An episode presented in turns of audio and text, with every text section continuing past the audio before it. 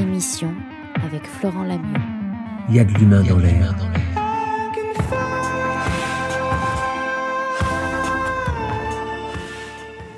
Dans son rapport du 11 novembre 2019, l'Organisation mondiale de la santé affirme que l'art est bénéfique pour la santé tant physique que mentale. Si les philosophes ont les premiers pressenti son impact sur notre existence, leurs thèses sont désormais confirmées par les neurosciences qui nous révèlent comment l'art sculpte et caresse notre cerveau. Ce sont les mots de la quatrième de couverture d'un livre qui risque bien de vous faire voir la vie autrement. Ça s'appelle L'art qui guérit de Pierre Lemarquis aux éditions Azan. Si écrire, peindre, sculpter, chanter, danser, jouer étaient des actes salvateurs, et si regarder, admirer, toucher, écouter, voir ou recevoir étaient plus actifs qu'il n'y paraît pour notre corps autant que pour notre mental, l'art peut-il guérir celui qui le produit et celui qui l'apprécie? C'est la question que je vous propose de se poser ensemble. Et ce qui est incroyable, artistique et de toute beauté, c'est d'avoir là, juste à côté, Pierre Lemarquis, neurologue et neurophysiologiste. Bonjour Pierre. Bonjour Florent.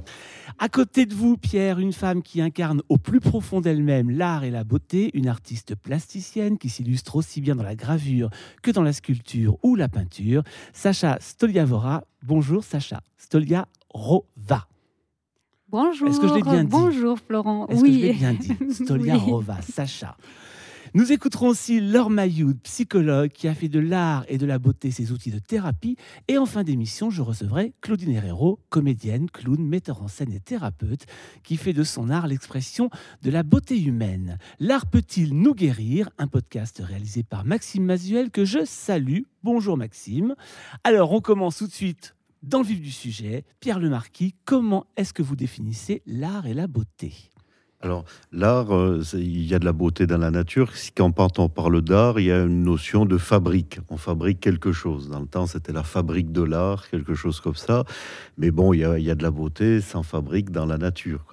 La beauté, personne ne peut la définir. Tout le monde a cherché, euh, personne n'a trouvé de solution pour la définir. Tout le monde s'est cassé les dents dessus parce qu'on mélange tout. Quoi. Donc la beauté, ça peut être pour Kant. Il y avait aussi le sublime, ce qui nous permet de- d'aller au-dessus des choses. Donc, euh, euh, pour notre cerveau, moi je suis neurologue, donc je, je raisonne en, en neurologue. On peut dire que dans, dans notre cerveau, il y, a, il y a deux façons de voir la beauté. Si on teste, je testais sur des patients Alzheimer également, ça marche aussi. Quoi. Il, y a, il y a un côté, les gens vont vous dire c'est beau parce que c'est bien proportionné, c'est harmonieux, c'est bien proportionné, donc ils vont dire c'est beau. Ils vont un tableau de, de Rubens, par exemple, le massacre des innocents, eh ben, ils vont dire c'est beau. Mais après, si on leur pose la question, est-ce que vous en voudriez chez vous? Est-ce que vous l'aimez? Est-ce que vous voudriez dans votre salon? Ils disent non, non, non, non, non, ils n'ont pas envie d'avoir des, des images violentes avec des enfants qui se font massacrer. Donc ils disent c'est beau, mais bon, j'aime pas. Pas quoi. chez moi. Voilà, pas chez moi, j'aime pas quoi, c'est pas. Donc il y, y a une grosse différence. Alors euh, on met deux secondes pour rejeter une œuvre d'art, quatre secondes pour l'accepter. Quand on l'accepte, quand on s'y intéresse, c'est parce qu'on se voit un peu dedans. Elle nous reflète, consciemment ou inconsciemment. Elle représente des, bons souvenirs qu'on a en nous, conscients ou inconscients, qui nous font dire qu'on l'aime, quoi, si vous voulez. Alors, l'art sculpte notre cerveau en modifiant son fonctionnement, ça c'est ce que vous écrivez, avant même de savoir s'il a réellement du pouvoir sur la guérison. Quel impact l'art a sur notre cerveau, Pierre? Alors donc il, agit sur nos deux cerveaux. Donc un cerveau qui est dédié à Apollon et qui nous permet de survivre. On capte des informations par la partie postérieure de notre cerveau, par nos sens. On les compare à ce qu'on a en mémoire. Et puis notre beau lobe frontal qui nous distingue de l'animal, paraît-il, nous dit ce qu'il faut faire pour rester en vie. Mais ça, c'est pas très amusant. Un ordinateur, il, ferait la même chose. Euh, Si on n'avait que ça, c'est un peu ce qu'on a en ce moment. Il nous reste plus que ça. Il nous manque notre deuxième cerveau, qui est le cerveau du plaisir et de la récompense, qui lui nous donne envie de vie. Donc un cerveau qui nous permet, qui nous dit ce qu'il faut faire pour rester en vie, et un deuxième cerveau pour le plaisir la récompense, qui nous dit, qui nous donne envie de rester en vie. Et les deux sont pas toujours d'accord. Ils sont même souvent un peu opposés. on parle souvent d'un cavalier sur son cheval. Quoi. Donc le cheval, c'est le plaisir. Euh, le cavalier veut aller d'un point A à un point B. Le cheval, il a envie de se promener, de batifoler. Donc le cavalier essaye de, diriger son cheval, ce qu'on fait toute la journée. Mais le cheval est bien plus fort et on sait bien que c'est le, souvent, le, heureusement, le plaisir qui l'emporte et qui désarçonne le cavalier. C'est ce qui fait notre humanité. C'est pour ça qu'on fait des erreurs, c'est pour ça qu'on est heureux, c'est pour ça qu'on a envie de vivre. Et peut-être que le plaisir, ça sera l'origine de la guérison. On en parlera tout à l'heure. En attendant, pour bien avoir tous les codes pour vous comprendre, Pierre, vous avez écrit un livre, L'empathie esthétique, qui définissait l'impact, l'identification et la relation de plaisir que nous développons face à une œuvre. L'empathie esthétique, c'est un terme qui revient très régulièrement dans ce livre, L'art qui guérit. C'est quoi l'empathie esthétique? Alors, on parle beaucoup d'empathie en ce moment, c'est devenu très à la mode, mais on oublie que la première fois que le mot a été utilisé, c'était une thèse de philosophie, d'esthétisme. C'était euh, Robert Vicher, donc on est au milieu du 19e siècle ou de deuxième moitié du 19e siècle, et il fait sa thèse, il décrit ce qu'on ressent face à une œuvre d'art, et il dit, une œuvre d'art, c'est un peu comme quelqu'un de vivant, donc on interagit avec. Et il emploie un mot allemand qui s'appelle Einfühlung, et ça veut dire le ressenti de l'intérieur. C'est plus facile à comprendre que l'empathie esthétique, c'est-à-dire qu'on on devient cette œuvre d'art, on imagine comment elle voit le monde. Et c'est une façon qui a révolutionné un peu l'histoire de l'art. Euh, avant, ben, on était un peu des touristes, on regardait des choses comme ça. Maintenant, si on essaye de se mettre dans une œuvre, voir comment elle voit le monde, euh, on a une dimension complètement différente, bien plus profonde de l'œuvre d'art. Et ce qui est amusant, c'est celui qui a développé cette idée. Le premier, c'est celui qui a révolutionné l'histoire de l'art, qui s'appelait Abby Warburg. C'est un un Allemand très une espèce de zébulon quoi, qui était bipolaire, mais qui était aussi proche de Mozart que, de Michel-Ange. Il avait la niaque de Mozart, la mélancolie de Michel-Ange. Il était entre les deux. C'était un véritable génie. Et il a été hospitalisé, il a été interné en psychiatrie. Et sa conception de se mettre à l'intérieur des œuvres d'art pour les voir a influencé son psychiatre. Le psychiatre qui le suivait, c'était un élève de Jung et de Freud. Euh, Biswanger, il s'appelait, et euh, il s'est dit, bah, il manque quelque chose chez Freud, la neutralité bienveillante, ça suffit pas, je vais faire pareil, moi je vais mettre à l'intérieur de, la tête de mes patients pour essayer de comprendre comment ils voient le monde, et il a fait faire des, progrès à la psychiatrie, il a eu l'équivalent du Nobel en psychiatrie pour, euh, pour ses travaux. Alors est-ce l'homme qui a découvert l'art ou l'art qui s'est imposé aux hommes? Alors, l'art, il est né, il est né avec le monde. Hein. Je pense que le, notre monde est un peu, il y a quand même un facteur artistique. Enfin, j'entendais hier une interview de d'Igor Stravinsky. Euh, et on lui parlait de la musique. Elle bien sûr. Alors, il disait qu'il pourrait pas vivre sans la musique. Même là, il faut qu'il ait de la musique, même de la mauvaise musique. Il en a besoin tout le temps. On lui demandait quelle était l'origine de la musique. Donc, c'est un peu la euh, votre question. Donc, euh, pour lui, l'origine de la musique, ben, ça a été créé avec le monde. S'il y a un Dieu qui a créé le monde, il a créé l'art en même temps.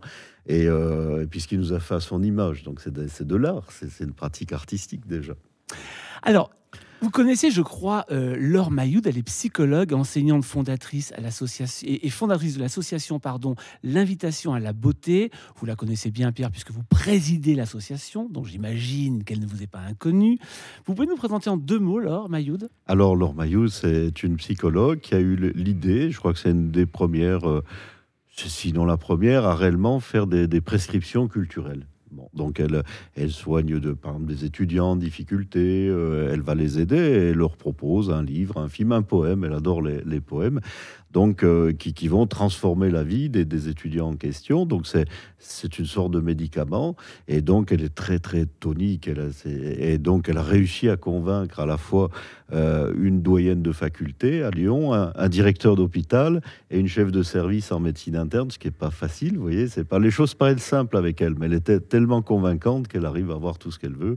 Et on a pu faire ces expériences extraordinaires à Lyon en mettant des, des tableaux, des œuvres d'art dans un service de médecine interne et ça a complètement transformé euh, l'hospitalisation des patients. Eh bien, ça tombe bien parce qu'elle est avec nous. Bonjour Laure Mayoud. Bonjour. Pourquoi l'invitation à la beauté Pourquoi avoir fondé cette association-là? Je propose une autre manière de soigner, c'est-à-dire que je propose des prescriptions culturelles auprès des étudiants à l'université, mais également à l'hôpital. C'est en fonction donc de l'empathie esthétique de chacun Qu'est-ce que vous aimez? Qu'est-ce qui fait vibrer votre cœur? Qu'est-ce qui fait que quand vous n'êtes pas bien, eh ben vous euh, vous avez un remède qui vous euh, qui vous permet eh ben, de de eh ben, de continuer, du, du mettre du cœur à l'ouvrage. Donc ça c'est Montaigne. Hein. Le livre est un remède, dit-il, parce qu'on est en compagnie. Donc à partir de, de, ces, de ces invitations à la contemplation de quelque chose avec laquelle on est en empathie, eh ben j'ai entendu, j'ai écouté euh, des patients et les patients me disaient mais il faut continuer comme ça. Et j'ai osé euh, voilà continuer sur ce chemin-là. Euh, un chemin bien évidemment qu'on connaît depuis les hommes préhistoriques, hein, c'est-à-dire euh, quand vous contemplez les peintures rupestres, on voit déjà que la naissance de l'humanité est née avec la beauté en fait. Donc la beauté, elle est vitale, elle est essentielle et elle n'est pas artificielle, euh, loin de là. À l'issue de ça, eh ben, je me suis dit, et pourquoi pas fonder une association pour euh, euh, un espace-temps, des espaces-temps où je vais inviter des allumeurs de réverbères, hein, comme dit le Petit Prince, et, euh, et pour qu'on recherche ensemble, qu'on continue sur ce chemin-là, c'est-à-dire que le beau, eh ben, il a une fonction euh, bien évidemment cathartique. Le chemin dont vous parlez, c'est l'idée finalement que l'art soit un outil thérapeutique en tant que tel? C'est un, c'est un compagnon en fait. C'est et vous savez, en fait, la, la beauté, enfin, je le vois quand j'écoute les patients, ben, ils sont en, comme je disais tout à l'heure, ils sont en compagnie, ils sont plus isolés, en fait. Et ils sortent, euh, euh donc, par cette compagnie euh, savoureuse, douce, délicate, parfumée, ils sortent de l'isolement euh, pour goûter à la solitude.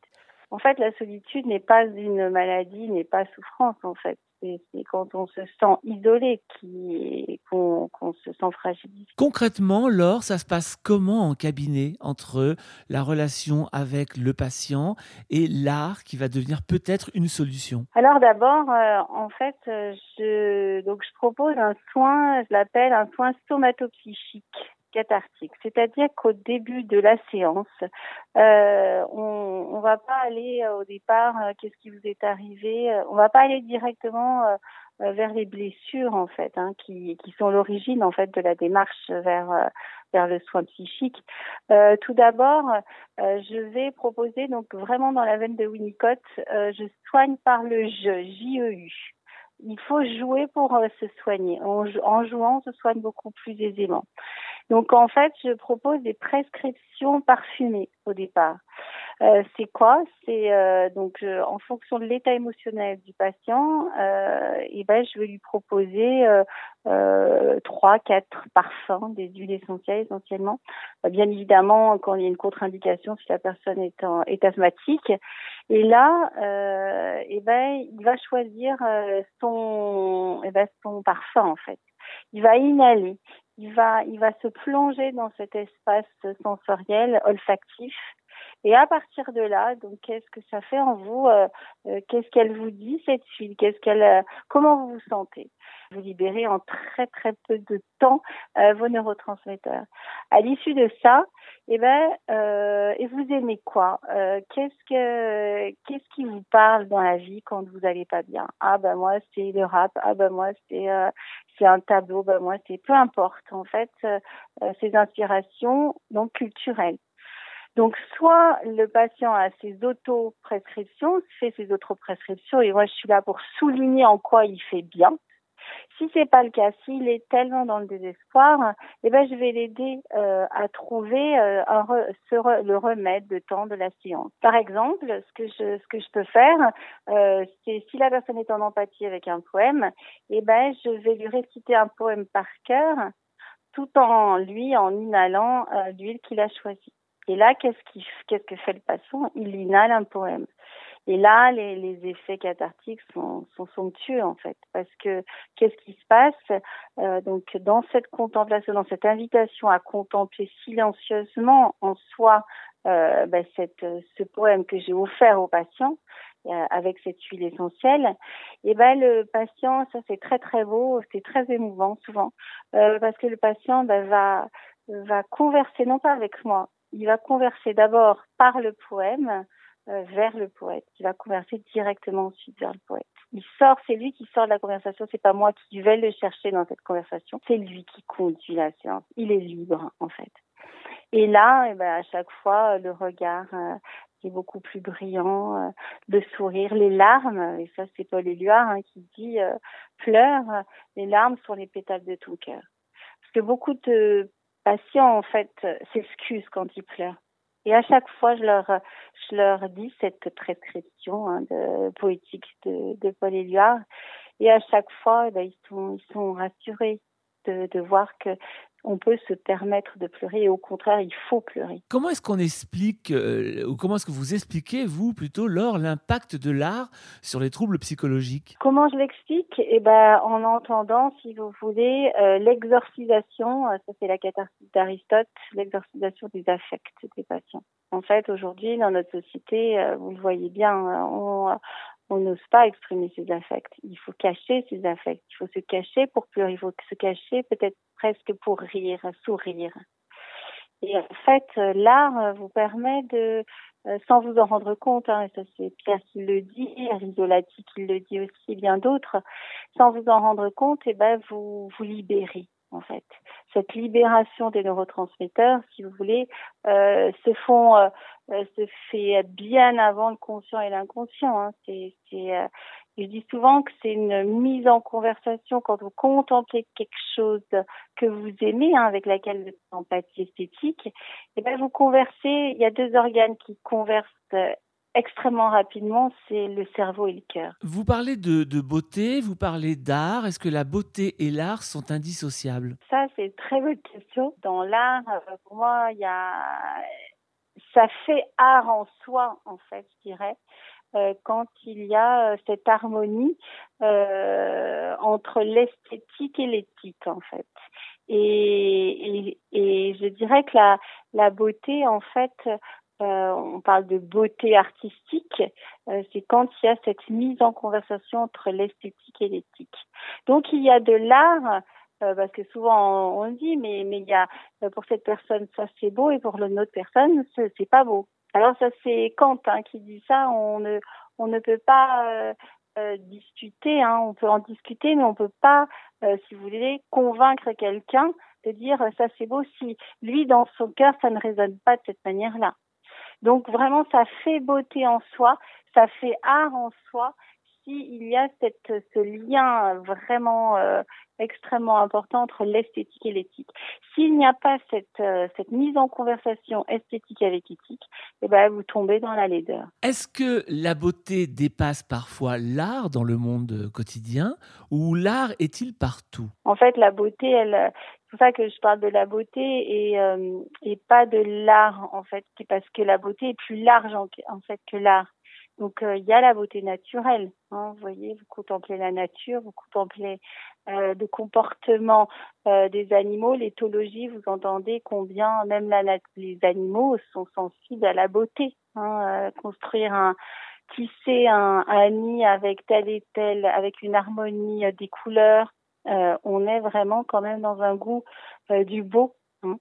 Euh, donc c'est vrai que la, la beauté, c'est ça qui m'intéresse encore plus, c'est que elle, elle, il y a vraiment une notion d'élargissement en fait dans la notion de beauté que ne l'est dans l'art. Est-ce que finalement ça veut dire que toutes les réponses sont dans l'art? Alors moi je dis que toutes les, les représentations sont dans la beauté. Sacha Stoliarova est avec nous. Alors, vous êtes artiste plasticienne. Alors, vous, vous avez plusieurs modes d'expression la gravure, le dessin, bien évidemment, la sculpture, la peinture. Comment est-ce que l'art est venu à vous, Sacha? Je pense que c'est une euh, expression naturelle que j'ai eue euh, depuis mon enfance. Je m'ai dessiné et par la suite, euh, j'aimais bien, dire, euh, bah, m'exprimer euh, à, travers les médiums que je sentais juste par rapport à ce que, ce que je voulais exprimer. Quand vous créez, justement, quand vous êtes sur une création d'une œuvre, même dès le départ, est-ce qu'il y a une, un sentiment que vous allez parler de vous, exprimer quelque chose, ou comme le dit par exemple Pierre Le Marquis ou Laure Mailloud, euh, sortir de vous finalement euh, une forme de douleur, par exemple? Euh, L'expression, le, moyen d'expression gravure est pour moi ce type d'expression artistique. Donc plus dans la gravure, par exemple, que dans la sculpture ou le dessin Où, en fait, je représente le fait de graver euh, c'est comme euh, marquer quelque chose pour de vrai.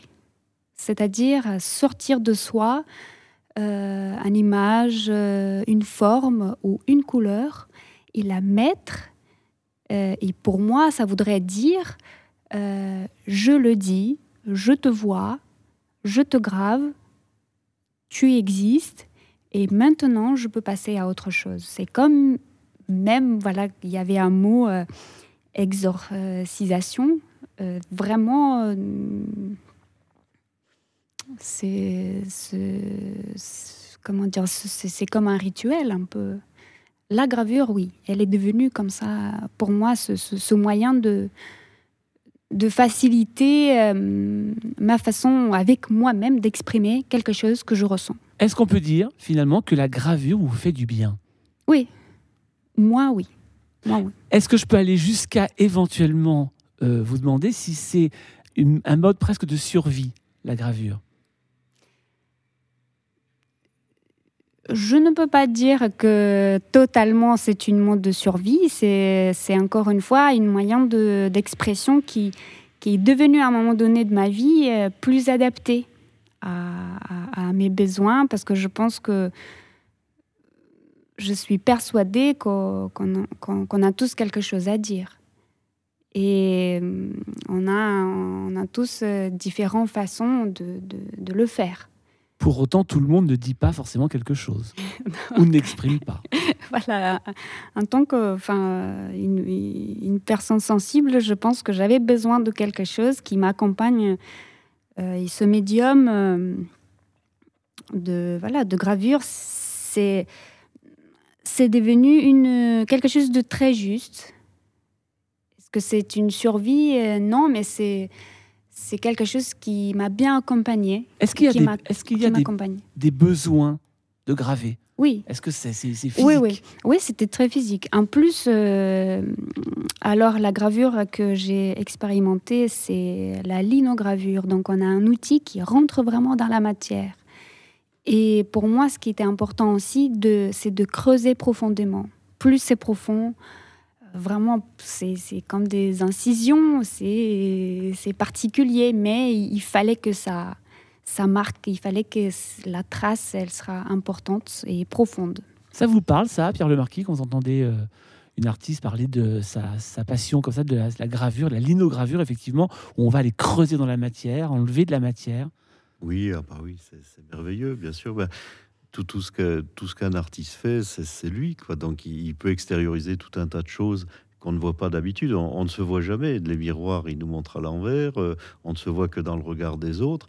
Quand vous créez une œuvre d'art, vous voyez, c'est vous, c'est mieux qu'un miroir. Donc tout ce qui est dans l'œuvre d'art est intérieur de vous. Il n'y a rien d'autre. Vous voyez, donc c'est comme un peu les, mandalas chez les, Tibétains. Ils disent que tout, le monde entier est dans leur mandala, tout, ce qui est dans le monde s'y trouve, tout, ce qui est. Le reste n'existe pas, quoi. Donc c'est vraiment une façon de, de, se voir et de pouvoir euh, mieux se comprendre. C'est une façon, si Sacha, de laisser une trace quelque part?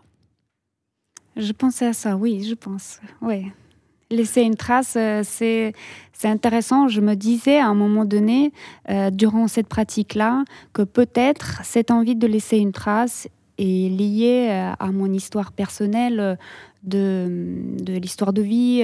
Je suis d'origine russe, donc là, je vis en France et j'ai les enfants et j'ai associé un petit peu à ça aussi, de laisser une trace. pas. comment vous dire une trace, une trace d'existence. Tout simplement, voilà que. L'exil, puisque c'est quelque part ce que vous avez vécu, Mm, est mm, une mm. forme finalement aussi d'expression dans ce que vous faites. On retrouve vos origines russes dans votre travail.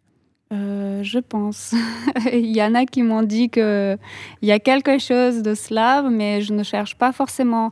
Mais je sais que ça à l'intérieur, euh, enfin ça existe à l'intérieur de moi. Alors, c'est vachement intéressant quand j'entends je pense à cette question, parce que ça veut dire que finalement, quand on crée, on n'est pas conscient de tout ce qui sort. Il y a une part d'inconscience dans la création. Je pense qu'il y a beaucoup. Après, ça dépend des personnes. Euh, Il y a des œuvres, je pense qu'on peut, euh, on peut les penser. Il y a des œuvres quand, quand, quand les œuvres qui sont senties. Et quand euh, ce qui concerne, par exemple, mon expression, c'est des ressentis que j'essaye, que je les vois. C'est des émotions en couleur, c'est des émotions en forme, c'est des impressions des personnes que je rencontrais en couleur ou en forme. Et j'essaie d'être juste quand je dessine quelque chose euh, ou je grave quelque chose. Je cherche cette justesse. C'est... Je pense que l'inconscient, euh, il est pour beaucoup, quand même. Pierre, est-ce qu'il y a justement pour vous une forme d'inconscience cérébrale dans la création? Oui, bah, la, la- plupart des. Il y a beaucoup de créateurs qui, qui- disent qu'ils ont l'impression d'être habités. Enfin, c'est, pas, euh, ça vient de l'extérieur leur création. Ils ont l'impression que c'est l'inspiration, une muse ou euh, qui, qui sont des instruments qui, qui, font que euh, que les choses naissent à travers eux, qui sont des, des médiateurs. Quoi, pas donc. je pense que c'est, quelque chose qui doit. En fait, ça vient de l'inconscient. C'est des choses qui, qui, qui vont ressortir, mais qui donnent l'illusion que, que ça vient de l'extérieur. Est-ce que l'empathie esthétique existe aussi lorsqu'on a un sentiment négatif face à une œuvre?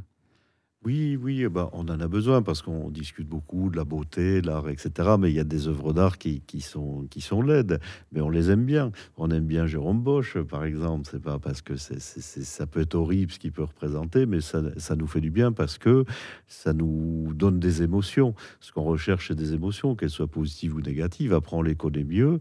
Après, on peut mieux les maîtriser. C'est ce qu'Aristote cherchait dans, dans, le théâtre. hein. Vous allez au théâtre, vous voyez les acteurs vivent des aventures, des émotions. Vous les vivez à travers, à travers eux et ils vous, ils vous purgent des vôtres.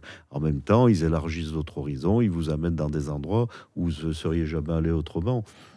Quand on écoute Sacha, on, qui effectivement incarne ses œuvres, quand elle les fait, au point même justement, on parlait un peu d'avoir une dose d'inconscience qui est lue par d'autres personnes, euh, est-ce que euh, on, on peut dire en quelque sorte qu'incarner une œuvre d'art, euh, c'est ça qui va amener l'action globale de la santé? Oui, ah bah oui, parce que le, le fait de...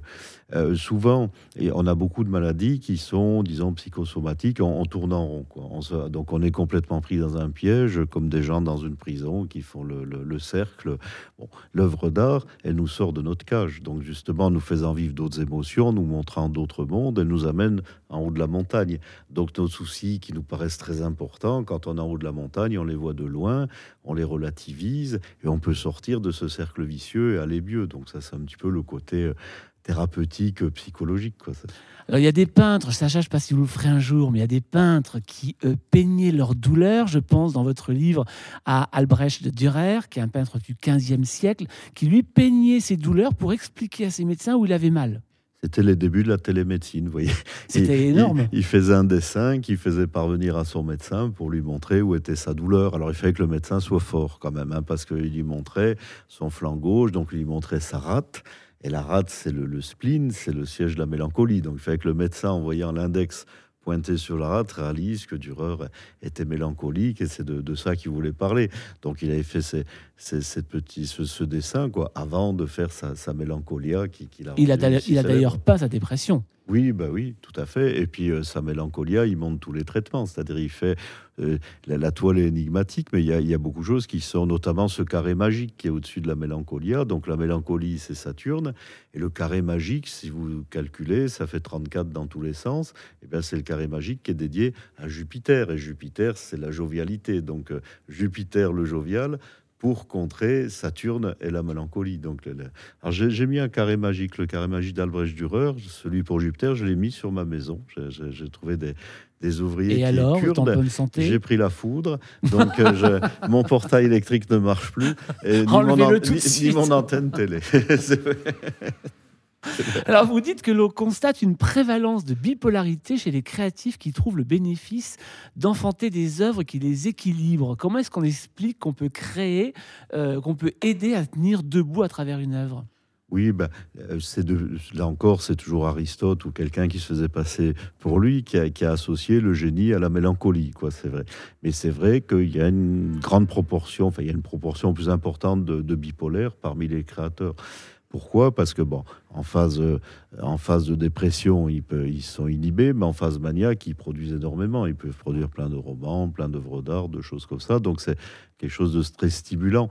On pense à Robert Schumann, qui était un grand, un grand bipolaire. Alors lui, il avait son truc quand il sentait que qu'il était emporté vers plus de vitesse, qu'il passait en phase maniaque, il jouait du bac avec le clavecin bien tempéré, ça, ça le retenait un peu dans, dans sa mélancolie. Mais Mais est-ce que ça veut dire que la bipolarité finalement exprime une, une sensibilité supérieure Oui, parce qu'on va forte plus loin. On va plus loin vers- dans, dans les- les- le pôle négatif et dans le pôle positif. Et puis, donc, ça, ça crée un besoin de, de créer pour s'équilibrer. Quoi, ça. La grande histoire nous raconte que l'art s'est parfois substitué au livre de médecine, comme dans le cas du tableau de Jérôme Bosch, La tentation de Saint-Antoine. Alors lui, carrément, il décrit les symptômes et les traitements d'une maladie qui a été apparemment importante au 15e, qui était l'ergotisme.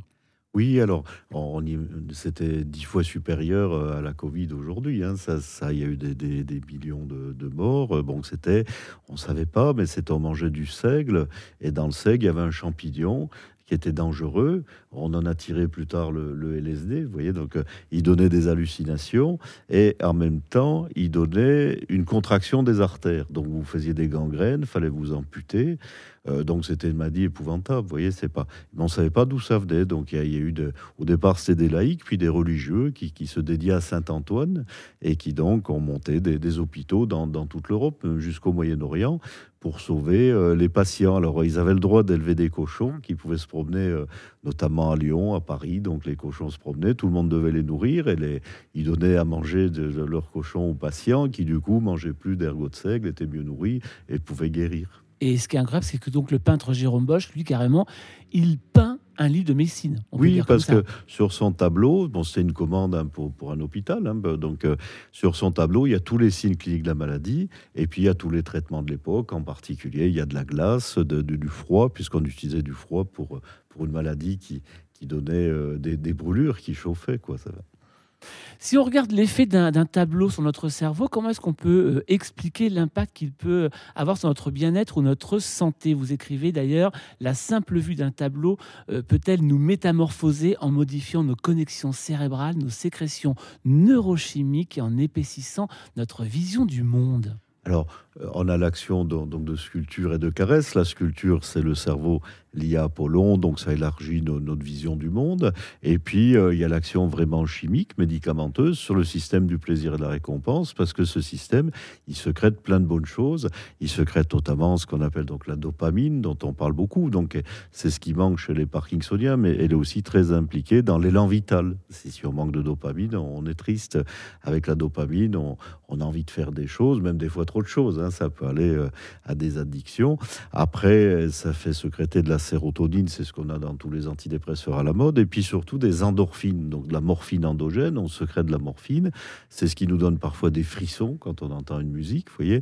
Et cette morphine, elle a un côté curatif. Si, on est impliqué, si on admire une œuvre d'art, eh ben, on aura moins mal. Ça a été prouvé. Il y a des, expérimentations qui ont été faites. Si on a des rhumatismes, ben, écouter une musique qui nous plaît, regarder un tableau qui nous plaît, on a moins mal. Pas seulement parce qu'on est occupé à regarder le tableau, que ça concentre notre attention, mais parce qu'on secrète de la morphine endogène. Et puis ça agit aussi sur l'ocytocine, cette fameuse hormone de l'amour, mais qui est aussi l'hormone de l'attachement. C'est pour ça qu'on s'attache à une œuvre d'art, qu'on part une musique qui tourne en boucle dans notre tête. Et pourquoi on achète des tableaux, on les, on les affiche pour les avoir ou des photos qu'on est content de, de regarder toute la journée. Sacha, vous, vous avez une, une de vos gravures, une de vos œuvres à vous, qui est particulièrement importante, qui a, qui a pu jouer ce rôle-là, ou j'ai- qui le joue encore aujourd'hui quand vous la regardez? Actuellement, j'ai une de mes gravures qui, euh, qui est chez moi. Et quand je la regarde, elle, euh, elle me motive beaucoup. Voilà, c'est. C'est vrai. et, vous avez déjà eu des retours justement de gens qui ont vu vos, vos gravures et qui vous ont dit que ça leur faisait du bien? Le retour, euh, je, ne sais pas si, euh, si je pourrais dire ça, qu'ils ont dit ça me fait du bien, mais ce qui est curieux, euh, en fait, je me suis. j'ai mis du temps, on peut dire, j'ai mis du temps à montrer mon travail en gravure. parce que je considère que c'est un, c'est une expression quand même personnelle. Euh, c'est pas quelque chose universel, même si j'utilise euh, disons, le, le, langage d'une technique euh, ou les traits qu'on peut reconnaître ou des images qu'on peut reconnaître, c'est quand même euh, personnel. Et à un moment donné, j'ai fait, cette expérience de, montrer mon travail.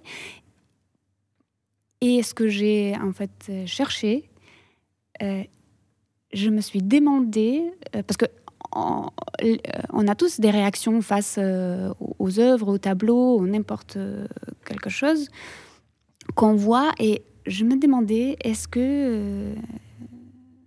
Comment ça va se passer? Et ce qui était curieux, en fait, c'est qu'il y avait des personnes qui ressentaient quelque chose face à certains, certains de mes dessins, certains de mes gravures. Et j'ai trouvé ça incroyable parce que comme Enfin, nous sommes tous euh, à parcours de vie différents, les sensations différentes face à la même chose.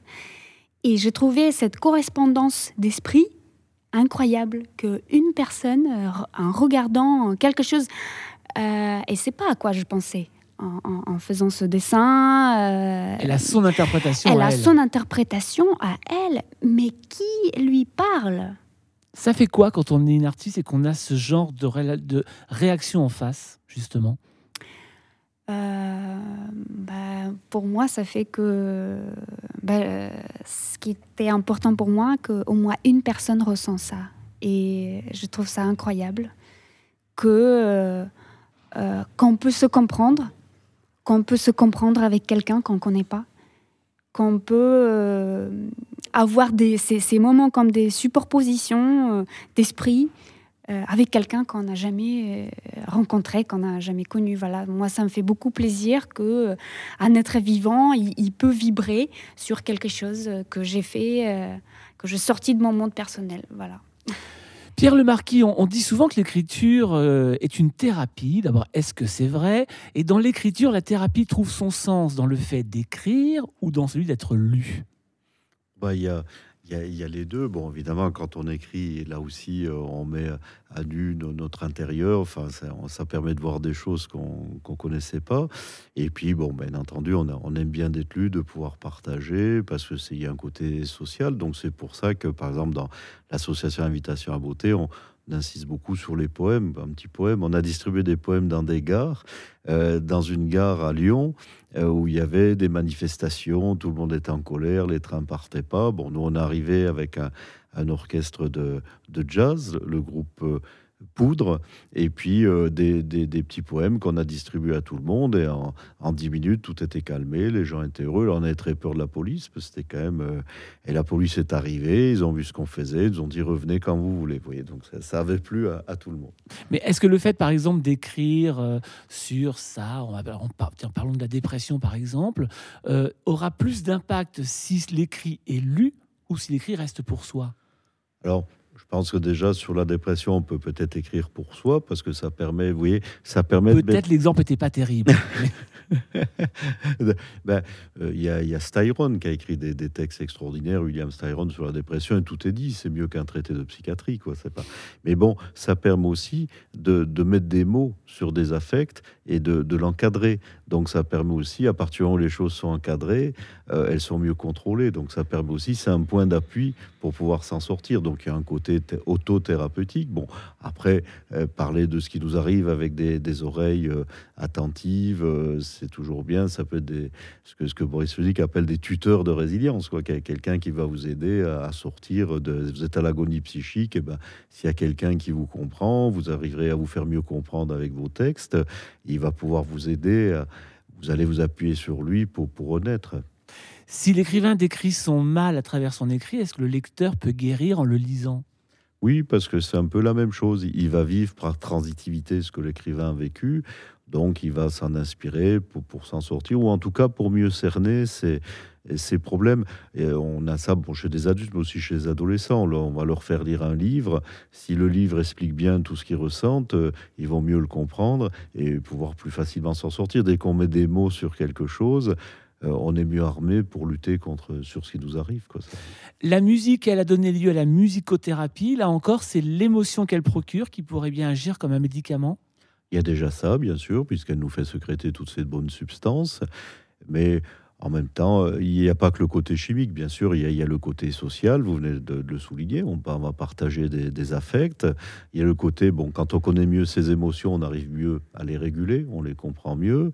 Et puis, il y a aussi certainement un petit peu le côté transcendance, que la musique vous va, l'œuvre d'art va vous amener ailleurs, elle va vous, vous élever. Euh, alors là, on rejoint un peu le, sublime. Quoi. Alors c'est amusant parce qu'il y a une belle étude qui est sortie sur la musique récemment, donc qui montrait que les, les gens plus jeunes, ils cherchent un peu donc euh, le, le, côté social, le côté évasion, rencontre, et les gens plus âgés vont chercher plutôt le côté élévation spirituelle, enfin euh, euh, transcendance. à travers la musique. À travers la musique. Vous posez une question aussi fondamentale dans votre livre, c'est est-ce que l'harmonie des sons et de la lumière ne serait pas le secret de la guérison par l'art et peut-être même des origines de la médecine? Alors ça demande quelques explications, ça, très cher Pierre. Alors là, c'est parce qu'il y a une belle toile de, de Grunewald, donc Grunewald qui était euh, qui vivait euh, à peu près en même temps que Bosch et qui lui aussi a fait une peinture pour un hôpital des Antonins en Alsace. Alors il a vécu plusieurs mois avec les patients pour essayer de comprendre ce qu'ils sentaient.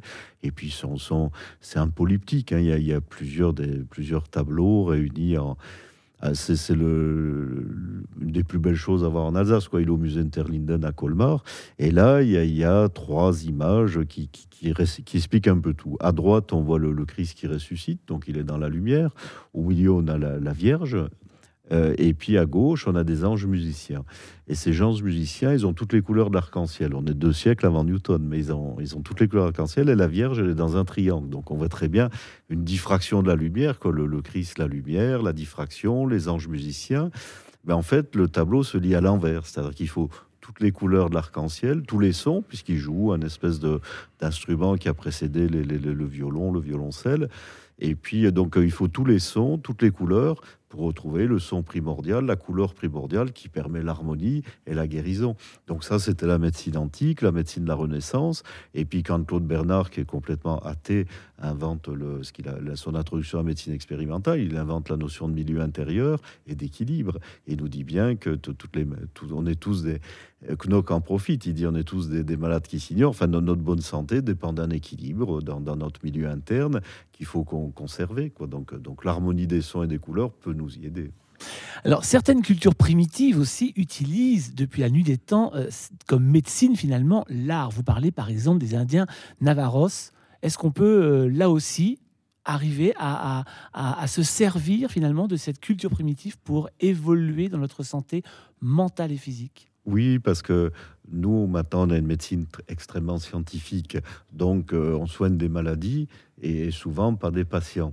Bon, c'est évident que la même maladie chez deux personnes différentes, elle va évoluer différemment. Il y a un vécu, donc il faut soigner un patient qui a son humanité, sa vie, et qui a une maladie, mais pas que la maladie, si vous voulez.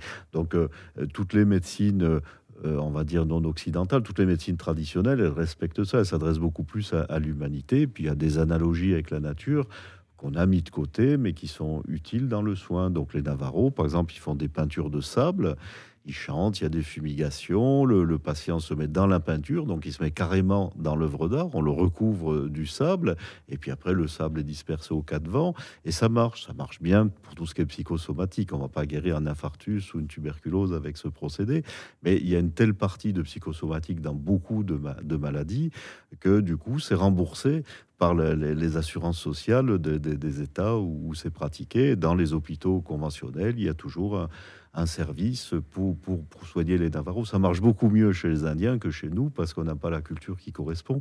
Et pour eux, les études de médecine, ça vient après la philosophie. Et le mot santé, c'est le même mot que beauté. Sacha, est-ce que vous vous souvenez avoir eu, vous, dans votre existence jusqu'à maintenant, une sorte d'emprise incroyable d'une œuvre d'art sur vous? Est-ce un sentiment que vous avez connu ou pas? Elle réfléchit, hein, je vous le dis pour ceux qui n'ont pas lu l'image. Bah, il y, a, y, a, y a des œuvres, enfin, j'ai réagi sur les œuvres d'art, je ne sais pas mais, quelle. Mais une emprise vraiment très très puissante qui peut vous avoir perturbé totalement. Enfin, je ne sais pas à quoi vous répondre parce que, par exemple, euh, j'ai vu un tableau. Euh, bah, déjà, pour euh, petite histoire, j'ai grandi avec, avec des images dans des livres. en Russie, évidemment, j'ai vu des œuvres dans des musées, mais c'était beaucoup, beaucoup d'auteurs russes. Et les œuvres classiques euh, en Europe, en France et en Italie, en Espagne, j'ai découvert des œuvres que j'ai vues dans des livres. Et les voir en vrai, déjà, rien que ça, ça me, ça ça me fait un impact incroyable. Et par exemple, la dernière œuvre que j'ai, que j'ai vue il y a, il y a l'été passé, euh, c'était une peinture de Van Gogh, euh, tout simplement son portrait avec, un avec un bandage. Mhm. Et euh, je me suis fondue en larmes parce que j'avais l'impression qu'il était là, que j'étais en présence de, cette personne. Que, en fait, vous voyez, il, il est plus là, ce, peintre.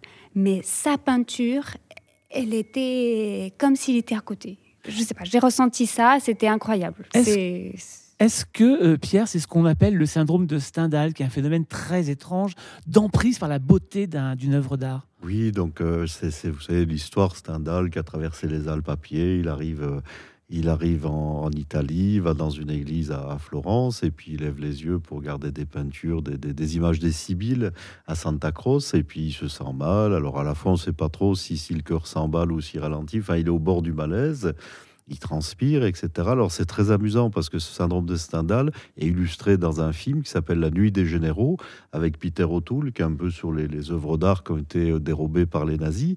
Et Peter O'Toole a un syndrome de Stendhal devant la toile de Van Gogh que vous venez dont, vous venez de parler. Vous avez Peter eh. O'Toole avec ses beaux yeux bleus qui se met à Sacha et Peter O'Toole, moi je dis beaucoup. C'est extraordinaire. Donc là, ça prouve bien, si, si, c'était nécessaire, que, que l'art a des pouvoirs immenses. Et que ce tableau-là particulièrement, Ah bah, il rayonne, il rayonne. Qui s'appelle, si je ne m'abuse, L'homme à l'oreille coupée, c'est ça Et puis va, euh, Proust en, avait parlé, quoi. Il disait vraiment que ça, rayonnait. Enfin, L'art est une forme de résilience qui nous aide à redéfinir notre monde, voire à définir un autre monde. Est-ce qu'on peut dire ça, Pierre? L'un des grands exemples dont vous parlez, c'est l'œuvre de Michel-Ange au plafond de la chapelle Sixtine. Alors bon, moi, à une époque, j'étais un peu insomniaque. J'ai passé beaucoup de nuits dans le plafond de la chapelle Sixtine. Et puis, c'est quand même un, rébus. On ne sait pas, c'est mystérieux. Personne ne sait comment est l'agencement de, ces images.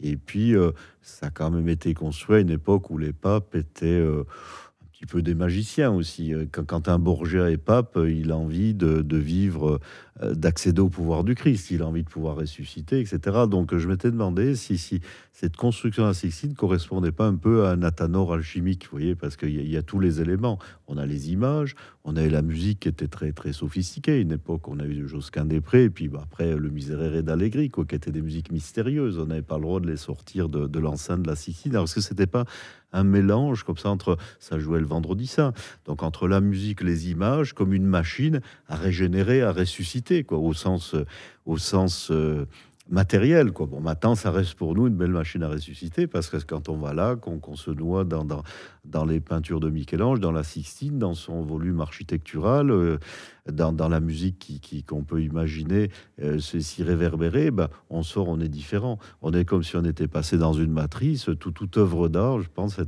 espèce d'utérus dans lequel on rentre, on régénère, on en ressort différent. Euh, c'est une nouvelle naissance. Quoi. Vous dites en fait que l'art finalement définit d'autres mondes que le nôtre. Et en quoi est-ce que c'est si primordial de s'échapper de notre propre monde? Euh, notre monde, surtout en ce moment, il, est un peu, un peu triste par moment. Donc, euh, on voit beaucoup d'artistes qui, ont fait leur monde, qui ont créé leur monde, et après, ils, se moquent un peu de, leur existence terrestre. On, pense à Charlotte Salomon, donc, qui est quand même, en 18 mois, elle crée 800 euh, toiles, 800 sur un format A4 avec des couleurs vives dans lequel elle met toute sa vie. On est pendant la guerre, elle est juive, c'est une famille de maniaco-dépressifs, toutes les femmes se Là, sont c'est une histoire, terrible, voilà. Et pendant 18 mois, elle crée ses 800 toiles où elle transfigure sa vie sous la forme d'un théâtre ou d'un opéra avec des, des, des, musiques qui doivent être écoutées en même temps. Et quand elle a transformé sa vie, qu'elle a tout mis dans ses 800 toiles, elle les donne à son médecin en disant c'est toute ma vie, prenez-en soin. Elle dit bien, mais je je, me moque complètement de ce qui peut m'arriver. Quoi. Donc après, elle va, elle, va, elle va se marier à Nice, elle va dire qu'elle est juive, donc elle va être dénoncée quelques mois plus tard, elle au Auschwitz, mais on a l'impression que tout est dans son œuvre, donc il peut arriver ce qu'on veut. Elle vit dans son œuvre, comme, comme Proust qui au moment de mourir, refait un petit moment, et justement, il fait le, petit pan de mur jaune, quand, euh, quand, son double littéraire meurt en voyant cette toile de Vermeer, eh ben, il se glisse dans sa recherche du temps perdu, en se disant que ça restera pour l'éternité, puis on pense à Freud, Freud qui était amateur d'archéologie, à la fois psychologique et d'archéologie tout court, et au moment où il va mourir, il est à Londres, et eh ben, il se fait incinérer à Londres il veut que ses cendres soient dans un vase grec de l'époque de, Platon ou d'Empédocle. Il se fait, il meurt, il veut euh, mourir, que son tombeau ce soit une œuvre d'art. Alors est-ce qu'il espère ressusciter? Qu'est-ce qu'il a en tête derrière lui? Finir dans une œuvre d'art, c'est un peu le rêve, de, un rêve merveilleux. Et d'ailleurs, d'ailleurs, Freud qui finalement, la dernière œuvre qui est sortie de lui l'année de sa mort, était une œuvre que co-réalisée avec euh, Salvatore Dali. Oui, ah oui, Donc il est vraiment, il a fini dans l'art en fait finalement. Alors il y a des L'histoire est pleine de périodes absolument sombres et très noires. Je pense par exemple à la déportation pendant la Seconde Guerre mondiale. Et là, pareil, on trouve dans ces moments-là des gens qui vont continuer malgré tout. Et même si l'univers autour ne le permet pas, vous continuez à dessiner, à exprimer des choses. En quoi justement c'est important l'expression, même dans les moments où la mort rôde en permanence auprès de nous, comme par exemple dans les camps euh, d'Auschwitz, je pense à ça. Est-ce que c'est une manière là pour le coup de survivre? Oui, de survivre et de s'évader. Donc euh, le moindre morceau de papier va être utilisé pour essayer de décider. Puis il y avait des, peintres qui étaient emprisonnés, alors qui qui trouvaient un petit peu moyen de survivre en peignant le, leur gardien. Et puis ça plaisait aux gardiens, donc ça leur a permis de, continuer à vivre. Il y en a qui ont, qui ont peint, qui ont caché leurs œuvres d'art, qui ont pu être retrouvées après-guerre. Donc ça, c'est une façon par l'art par l'art euh, par les arts visuels, mais aussi par la musique, de s'évader de, de, l'horreur qui pourra arriver. On a vu la même chose dans les, les, camps de, de, migrants à Calais. Tout de suite, il y a eu des théâtres, il y a eu des œuvres d'art. Bon, pour, lutter contre l'insécurité, c'était, je crois que c'est Diderot qui nous disait ça, enfin qu'il fallait, c'est dans les grandes périodes d'insécurité, de violence, de guerre que, vont naître des œuvres d'art. On peut espérer que la période actuelle engendre des, monuments artistiques quand, quand on en sera sorti. L'origine du monde de Courbet a fait couler beaucoup d'encre et mettre bon nombre d'interprétations, comme celle par exemple du sculpteur Robin qui voyait l'avant-création. Est-ce qu'on peut dire, Pierre, que cette œuvre-là est tout particulièrement thérapeutique? Ben, en tout cas, elle montre bien la puissance de l'art. Hein. Vous savez, ça a été le, plus dur à faire accepter à mon éditrice pour mettre ah dans, le livre. Jusqu'à la fin, j'ai dû lutter, mais c'est quand même bien une preuve de, d'importance de, de, de, ce que peut provoquer une œuvre d'art. Pourtant, il n'y a, rien d'extraordinaire. C'est très cru, c'est du réalisme. Donc, mais euh, il, y a, plein d'anecdotes à son sujet. Notamment, c'était quand même Jacques Lacan qui l'avait euh, en cachette, qui l'avait récupéré en cachette et il s'en servait. Donc, si vous étiez bien avec Lacan, à la fin du repas, il avait une petite toile de, de, maçon, de, du peintre maçon qui, qui couvrait la toile et puis il se mettait derrière, disait maintenant je vais vous montrer quelque chose d'extraordinaire.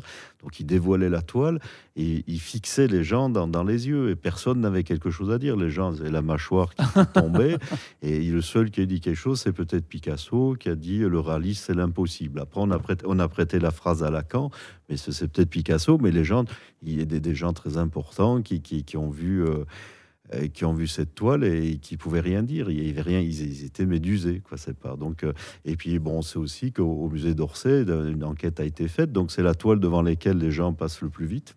Ils osent pas s'arrêter. Mais par contre, c'est la, deuxième carte postale qui se vend le plus dans le musée. Donc après, ils achètent la, la carte postale.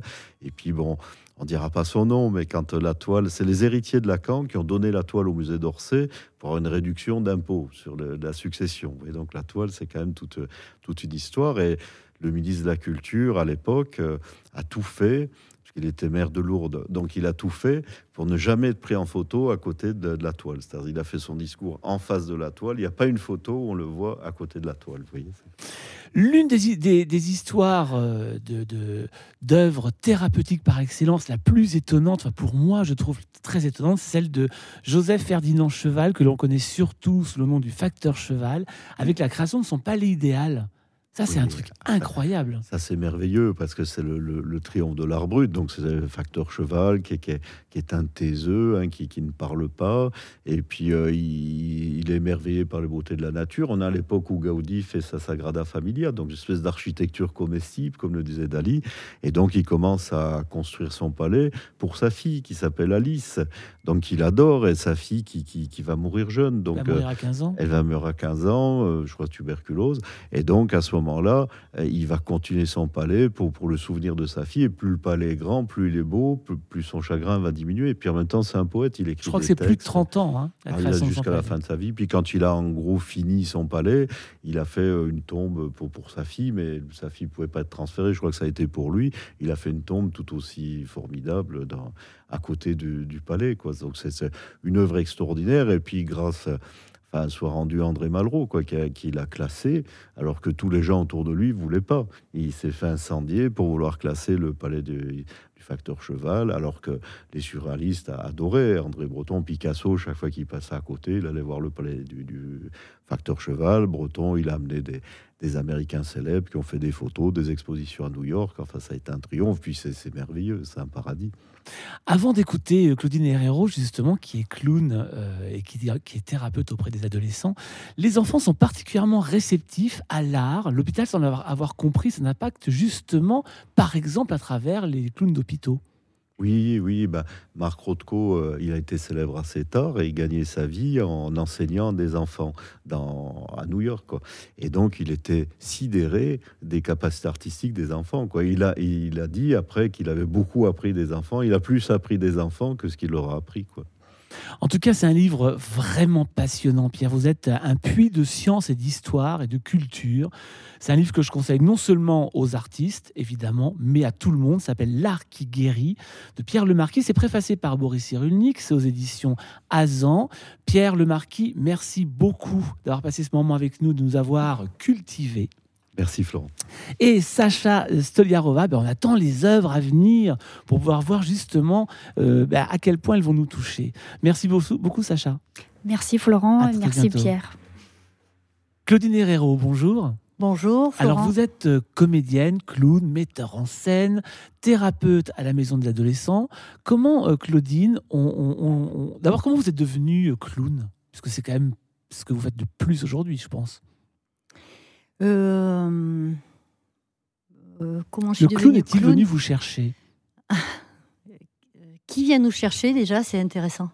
Qui vient nous chercher ou qui nous appelle ou, ou euh, comment les chemins de vie se, croisent à un moment donné Parce que j'ai toujours fait du théâtre depuis une trentaine d'années à peu près, en théâtre contemporain, et j'ai toujours eu envie de rire, voire de, enfin, de sourire, mais de rire. Et comme j'avais un métier euh, dans le social qui était quand même très difficile, dans l'enfance maltraitée, euh, je me suis débrouillée de, de rencontrer des espaces de liberté et de créativité pour supporter aussi la misère humaine. Alors on, on parle d'espaces de liberté, de créativité pour avoir un souffle de liberté. Est-ce que justement dans ce cadre-là, le théâtre a été un moyen de guérir quelque chose pour vous? Je pense que toutes les rencontres humaines sont, enfin, artistiques sont, sont des espaces de, de, guérison. Guérir de quoi déjà, je ne sais pas, parce qu'on est déjà tous euh, empreints de plein d'histoires et on trimballe beaucoup de choses. Mais en tout cas, euh, faire le chemin de la vie avec un, peu plus euh, d'envie, d'envie de vie.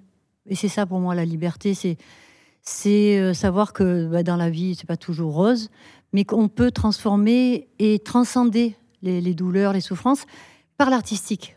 Moi, ça a été du théâtre. Et du théâtre, je suis arrivée au clown un jour, j'ai osé euh, faire un stage euh, il y a une quinzaine d'années et, euh, et le gars, Alain Reynaud, m'a dit Quand tu es sur scène, on t'aime et je crois qu'on cherche à être aimé. Et si on est aimé, ben, je crois qu'on rend aussi et qu'on existe, on existe alors que peut-être on a des problèmes de place ou autre. Enfin, je parle pour moi, mais ça va être pour d'autres. Chaque problème qui ne sont pas des problèmes, mais qui sont euh, la vie en elle-même, euh, ces conséquences de, ben, des familles, des déracinements, des migrations et tout ça. Et, l'artistique, moi, le clown, il m'a, euh, il m'a appris à être, comme disait une directrice à qui je travaillais, iconoclaste. C'est-à-dire, on n'a pas pu me ranger. Et, et le clown, c'est ce que je fais avec des adolescents dans une clinique là depuis un mois, à la peine sur Yvonne, une clinique psy où des adolescents sont hospitalisés. On travaille sur la dérision et le décalé. Et je leur dis qu'on a le droit d'être ce qu'on est dans un monde où on nous demande de, rentrer dans des cases. Et le clown, il est libre, il est marginal, il est surtout authentique et modeste. Alors, on va parler de ce travail qui est important pour vous, mais qu'est-ce que, qu'est-ce que le travail du clown? Qu'est-ce qu'on va chercher dans le travail du clown? Le travail du clown, pour moi, c'est le travail de l'être, et non plus du faire, ni du paraître qui est quand même une construction euh, classique dans la société, euh, correspondre à ce qu'on nous attend, de nous, à nos normes, à nos familles, à nos travaux, enfin nos chefs, compagnie. Et ce travail-là, il est d'enlever les couches de fabrication, comme dirait mon ami euh, Saïd Ibrahim, ethnopsychiatre, où on a été fabriqué, enlever ces couches pour arriver à, se connecter à son petit cœur, à son, avec tout ce qu'il y a de faiblesse, de joie, de peine, de jalousie, de vice, de, tout ce qu'on peut imaginer. Et on arrive à se, mettre à nu. Le nez est un masque qui nous permet de, lâcher euh, euh, le masque social pour arriver à une authenticité d'être. Donc c'est un long chemin qui peut-être finit jamais parce que euh, c'est pas forcément mettre un nez et faire de l'animation.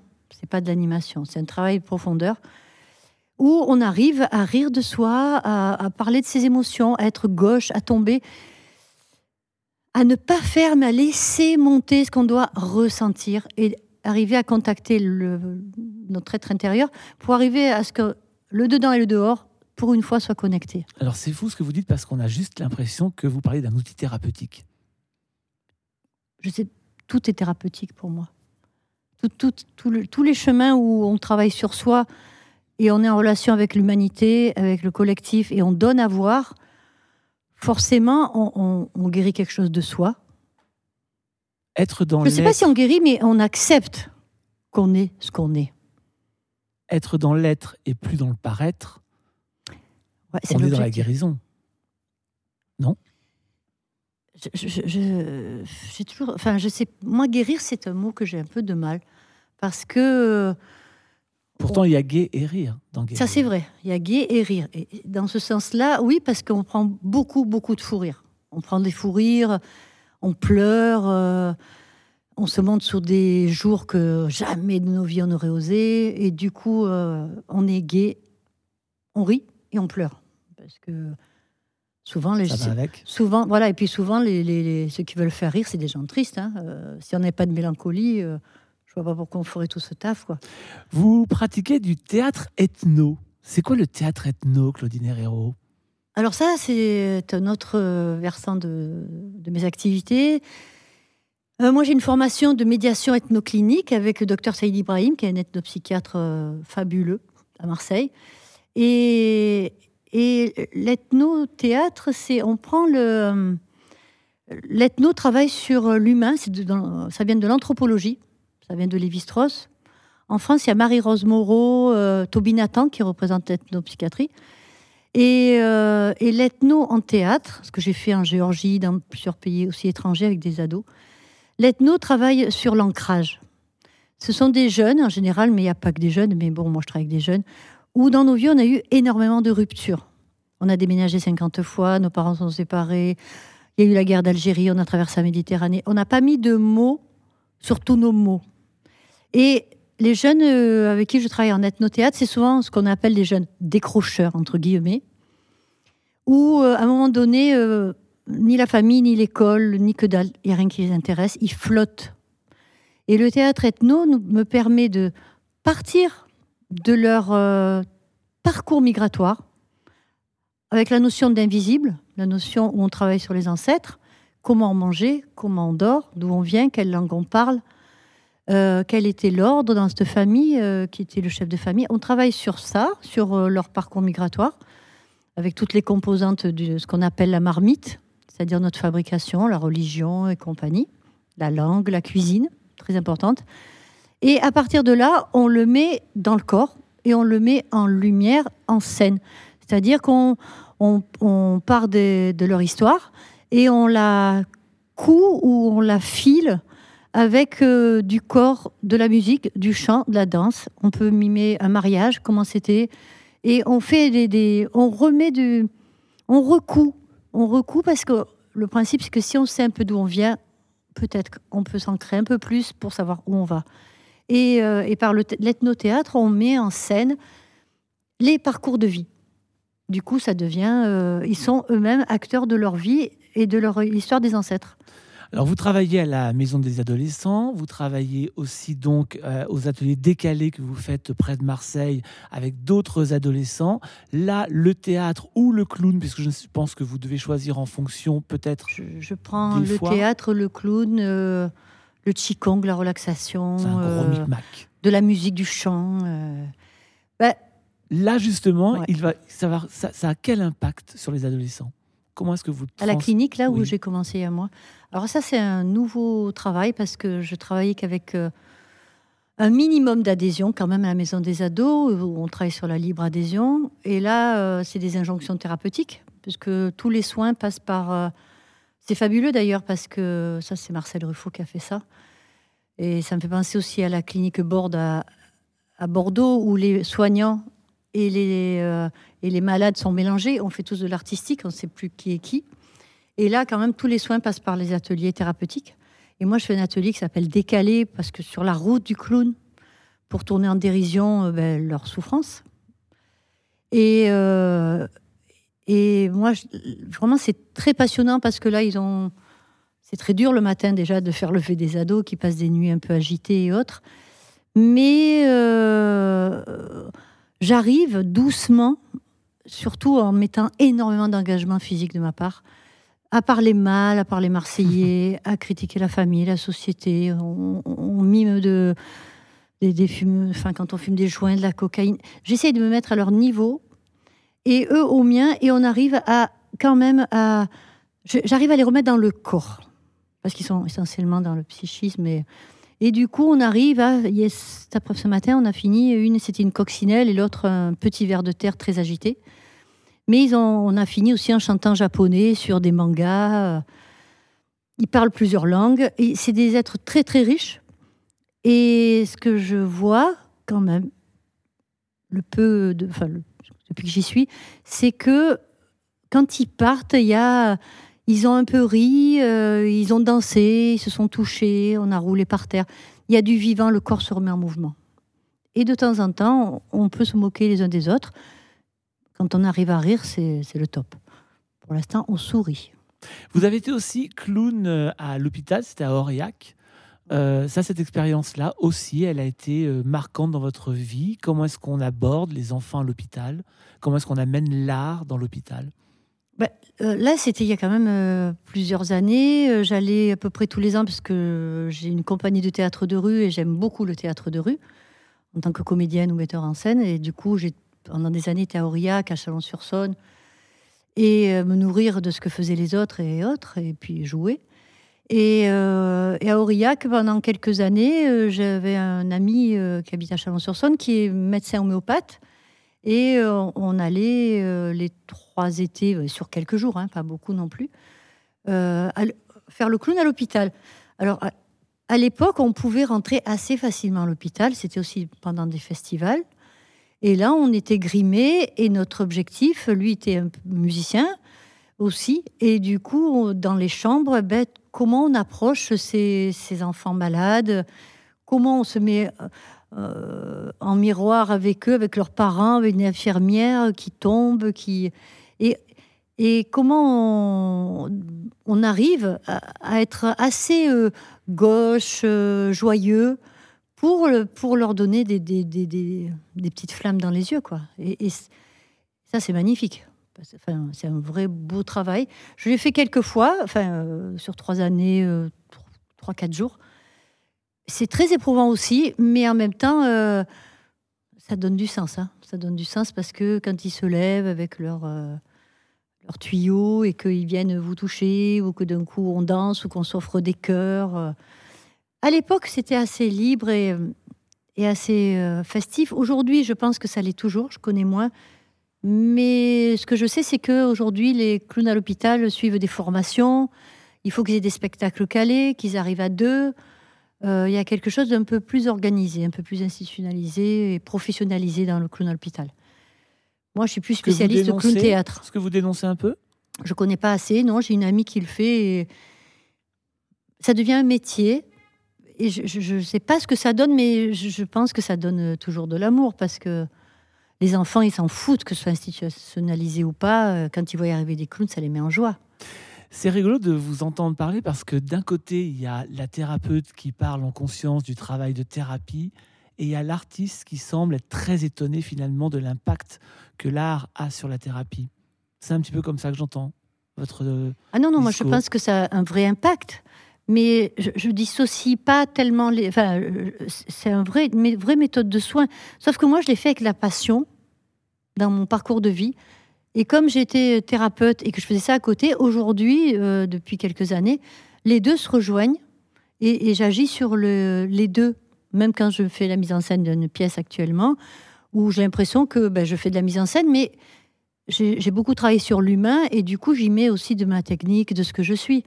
Mais euh, la, guérison, peut-être pour certains, ça passerait par autre chose. Si guérison, enfin, c'est un mot que j'emploie pas trop.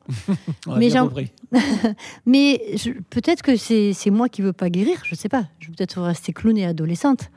Parce que si, si je guéris, je serai plus clown.